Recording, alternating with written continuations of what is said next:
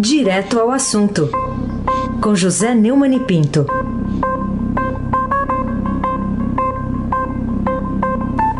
Oi, Neumani, bom dia. Bom dia, Raíssen Abac, Carolina Ercolim. Bom dia. Laís Gotardo, Ronaldinho Mendes, Moacir Biasi, Clã Bonfim, Manuel Alice Isadora, bom dia, melhor ouvinte, ouvinte da Rádio Eldorado, 107,3 FM. Aí sem abaque, o tríplice coroado, o craque. Vamos lá, vamos começar com uma entrevista que foi concedida pelo ex-presidente da Petrobras, o Roberto Castelo Branco, ao nosso colega o José Fux, e chama atenção uma frase dele aqui, que é a seguinte: Bolsonaro se acha dono da Petrobras e age como tal. Queria que você analisasse em que fatos o ex-presidente da Petrobras se baseia para fazer essa declaração. É, na primeira entrevista sobre o período em que esteve na presidência da grande estatal, Roberto Castelo Branco disse que sofreu pressões políticas para segurar preços de combustíveis e que Bolsonaro defendia os interesses dos caminhoneiros da, da Petrobras e decidiu romper o silêncio sobre o período que passou no comando da empresa entre janeiro de 2019 e abril de 2021, quando foi demitido por interferência direta do Bolsonaro.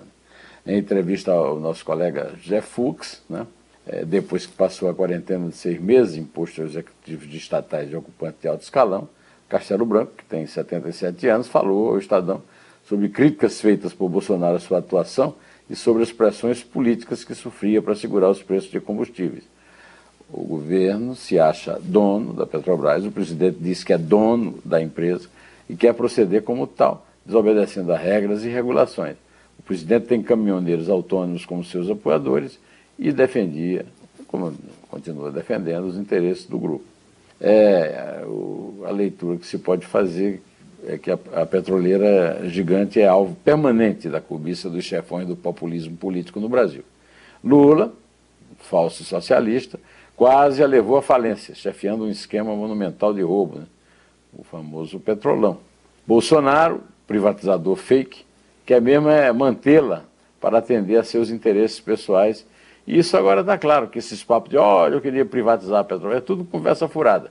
O que ele quer é manter o, a, os seus é, apoiadores privilegiados na gestão de uma empresa que precisava ter um, um tratamento de empresa, né, que é. Carolina Ercolim, tintim por tintim. Bom, Neumani, queria falar também sobre a CPI da Covid. Na reta final, a gente tem a exposição de relatos de médicos e também é um título aqui do Estadão de hoje. Que contribuição os depoimentos dados nessa última semana de trabalhos da comissão trazem para o esclarecimento dos fatos sobre a pandemia? Teve depoimento de vítimas, né, de parentes e aquele, aquela confusão ali entre senadores também sobre o relatório. Isso aí. É, a gente vê sempre o relator, o vice-presidente com uma, uma, uma placa com o número de vítimas. É um número, né? uma estatística. Quando a história da vida vem, aí acho que a coisa muda de figura, né? Por exemplo, no, na, no depoimento de ontem, Giovanna Gomes Mendes da Silva, estudante de 19 anos, contou que perdeu o pai e a mãe em apenas duas semanas e teve que virar chefe de família, cuidando da irmã oito anos mais nova do que ela.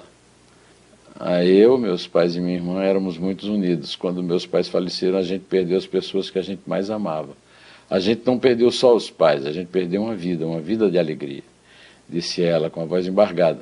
Ao ouvir a Giovana contar que pediu a guarda da irmã após a morte dos pais, o intérprete de, Libras, de Libras, a língua brasileira de sinais, traduzia na tradução daquele depoimento, chorou foi substituído por um colega. Mas quem não chora? Eu estou chorando aqui. O taxista Márcio Antônio do Nascimento Silva perdeu um filho para coronavírus e afirmou ter sentido no coração ao ouvir o presidente Jair Bolsonaro perguntar: e daí? Quer que eu faça o quê? Em abril do ano passado, quando as mortes por Covid haviam ultrapassado a marca de 5 mil. Eu escutei lá no meu coração: e daí que seu filho morreu? Isso me gerou muita raiva, muito ódio, isso me fez muito mal, desabafou Marcos Antônio. Eu daria a minha vida para o meu filho ter a chance de ter sido vacinado. Não tinha perspectiva de vacina ainda, sabe? Não tinha máscara. ainda. Completou o taxista que também viu a irmã morrer de Covid. Esses relatos, é, pessoas que sofrem as consequências dos desatinos do desgoverno Bolsonaro, sem, sem a frieza das estatísticas, é um verdadeiro relato. E chega na hora certa para que o país tome conhecimento da dimensão da tragédia da qual ainda não estamos livres. É, são, é, são vidas que foram perdidas, são famílias que foram destruídas. É, ficar discutindo, olha, um, firulas, olha, porque rachou, porque não sei o quê. A CPI prestou um grande serviço. Só levar essas pessoas para esses depoimentos e nos fazer aqui comentar, isso aqui é um grande serviço à nação brasileira. Aí se abaque, é o craque. Enquanto isso, tem gente que se fantasia de sheik na, em Dubai, motiva até um texto, um artigo seu, o despudor da família Bolsonaro em Dubai. O que dizer do, do filho 03 com a mulher e a filhinha lá com trajes do Oriente Médio? É, o Eduardo Bolsonaro 03, ele já foi chamado de bananinha pelo companheiro de, de farra dele lá em Dubai, Hamilton Mourão, né? E agora eu estou chamando de shake fake, ou fake shake, tanto faz. Na linha fina do artigo, eu digo que a pose de Eduardo, mulher e filha, com fantasias de shake fake, é o flagrante brega de um desgoverno que desrespeita Deus, a família e a pátria, que rói asa de frango no lixo da pandemia. E na conclusão do artigo, eu redigi: do lado de fora de seus muros, uma população faminta sobrevive dos restos de banquetes da elite folgazã, que mantém no poder falsos profetas, que usam em vão o santo nome de Deus para justificarem a ignomínia estampada com orgulho no flagrante de luxo abjeto e o da pátria, que ofendem na defesa de garantias que protejam seu clã do pior de todos os crimes numa democracia. O desplante do negacionismo à paridade de direitos de todos os cidadãos, que sustentam não a farra do boi, mas o festival do correspondente contemporâneo da brucelose, a Covid-19. O colunista do Globo e comentarista da Globo News, Marval Pereira, disse no 2 de, de prosa editado no blog do Neumann e no portal do Estadão que Bolsonaro foi o pior de todos os governantes que conheceu em meio século de ofício. Cada vez que os asseclas dele invadem ruas de cidades brasileiras com ouro verde pendão da terra do poeta baiano Castro Alves, os seus versos candentes denunciam não mais o porão dos infames navios negreiros, mas o lixão que a plebe, a plebe é obrigada a fuçar na pandemia letal para pelo menos adiar a perda de seus rebentos raquíticos, tão longe das proteínas do paraíso, na miséria em que vegetam, sem ter nada de que se orgulhar, nem motivos para amar esta tal pátria que os degreda a um destino de segregação e terror. Como escreveu José Américo de Almeida na introdução do pioneiro romance regionalista A Bagaceira, existe uma miséria maior que morrer de fome no deserto, é não ter o que comer na terra de Canaã. Carolina Ercolim tintim por tintim. É, capa do Estadão traz hoje a foto com a inscrição Este é o gordo, o traficante que sonha em ser Pablo Escobar. E que te chama a atenção nessa notícia de destaque sobre o novo chefão boliviano do tráfico de entorpecentes que imita a vida do célebre colombiano que o antecedeu? O Marcelo Godoy escreveu essa reportagem, registrou que o caderno apreendido na casa do narcotraficante Anderson Lacerda Pereira, o gordo, de 41 anos, estava em cima da mesa do cartório da delegacia e deixaram-no aberto em uma página onde se lia. Nascido no berço da criminalidade. Compreendemos que o dinheiro é, atrai muitos problemas e violentos nos tornamos. Entre a morte e a amargura existem respeito e honra, a sagrada tradição. Duas linhas abaixo do primeiro parágrafo, o texto continuava. Foram muitas guerras pelo respeito à regra. Afortunadamente, tudo na vida tem solução. A morte é um instituto razoável para traidores e conspiradores.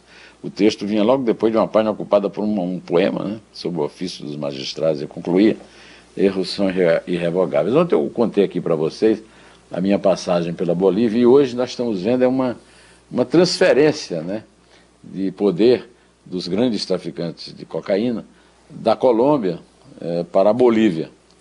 Ah, a Bolívia é, sempre foi um centro produtor, assim como o Peru. Eu, inclusive, testemunhei isso aí nos anos 80 do século passado. Né? E essa transferência ocorre com tanta facilidade por erros capitais da, da errática política de repressão eh, dos, da, dos estados policiais a, aos, aos, traficantes e aos seus grupos. Né? É o que registra né, a, essa reportagem a respeito do gordo. Aí se abaque, o craque, o magro, né, o craque magro. Muito obrigado. Estamos, estamos aí a 12 dias do final do mês, o auxílio emergencial vai até o fim de outubro e agora o Estadão destaca hoje que o governo sinaliza com uma prorrogação do auxílio emergencial é, em vez do, do novo Bolsa Família, que tem o nome de Auxílio Brasil. Como é que você vê aí essa manobra? O Estadão está registrando que o anúncio final deve ser feito ainda essa semana, ia depender do acerto, pode dar mais tempo para a definição do novo programa social, né, que é o Auxílio Brasil. De qualquer maneira, uma das possibilidades é estender o auxílio emergencial por mais dois meses com recurso de sobra orçamentária do próprio programa Bolsa Família segundo a reportagem, cerca de 12 bilhões. Se Deus quiser, Deus está sempre nas conversas do Bolsonaro, resolveremos essa semana a extensão do auxílio emergencial, disse Bolsonaro numa cerimônia de lançamento do programa Jornada das Águas, em São Roque de Minas. Eu diria que o populismo de direita estúpida é tudo pela reeleição e Deus entra de gaiato no navio, uma entidade demagógica, não um ente superior. Carolina Colim, tintim por tintim. Quais são, ao seu ver, as chances de o combate à corrupção que Bolsonaro prometeu na campanha, mas não cumpre no governo, voltar ao topo do debate político com o recente retorno do ex-ministro da Justiça Sérgio Moro ao noticiário político, às redes sociais, a, ao comentário né, do, do que acontece no Congresso? A fofoca geral. é, Carolina. O ex-juiz Sérgio Moro, ex-ministro da Justiça, defendeu no é, ontem, né, a rejeição da, da PEC, que tenta mudar a composição e as atribuições do Conselho Nacional do Ministério Público. Né. De acordo com o Sérgio Moro, a reforma do Conselhão vai permitir que políticos interfiram no trabalho do MP e alerta para o risco de retaliação a promotores e procuradores. É nessa linha, Carolina, que o desembargador André Nekatialov, é, em entrevista ao meu blog, o blog do Neumann aqui no Estadão, publicado no último sábado, enfatizou que a defesa do Ministério Público não é regalia, mas dever. E eu acrescento que a corrupção tem que ser combatida e investigada e corruptos têm que ser punidos. A corrupção é a principal causa dos males do Brasil, incluindo a inflação. Vamos lembrar o ministro do Supremo Tribunal Federal, Luiz Roberto Barroso, que num artigo, há algum tempo atrás, afirmou que a corrupção é um crime violento e mata. Mata na fila do SUS, na falta de leitos, na falta de medicamentos, mata nas estradas que não tem manutenção adequada. Meu colega, meu ídolo, meu herói, Fausto Macedo, no blog aqui no Estadão, publicou que a Câmara de Combate à Corrupção do Ministério Público Federal aprova orientação a procuradores para divulgar denúncias de práticas de crimes contra a administração pública, mesmo com investigação em sigilo. Muito bem. Nada como a luz do sol. Como disse o juiz da Suprema Corte Americana, Louis Brandeis, em 1914, e, essa citação é muito feita, muito repetida, ah, porque é uma metáfora magnífica, a luz do sol é o melhor desinfetante. Não ao engavetamento de investigações, não à tentativa do Congresso de podar asas já fechadas do Ministério Público. E é por aqui que nós vamos ficando, pedindo a Carolina que, por favor, comece a, a Carolina tintim por tintim, que o meu amigo Achia Basílio descobriu até num verso do Fernando Novo, grande poeta português, e, e num velho forró lá de Campina Grande, hein, Carolina? É três. É dois. É um em pé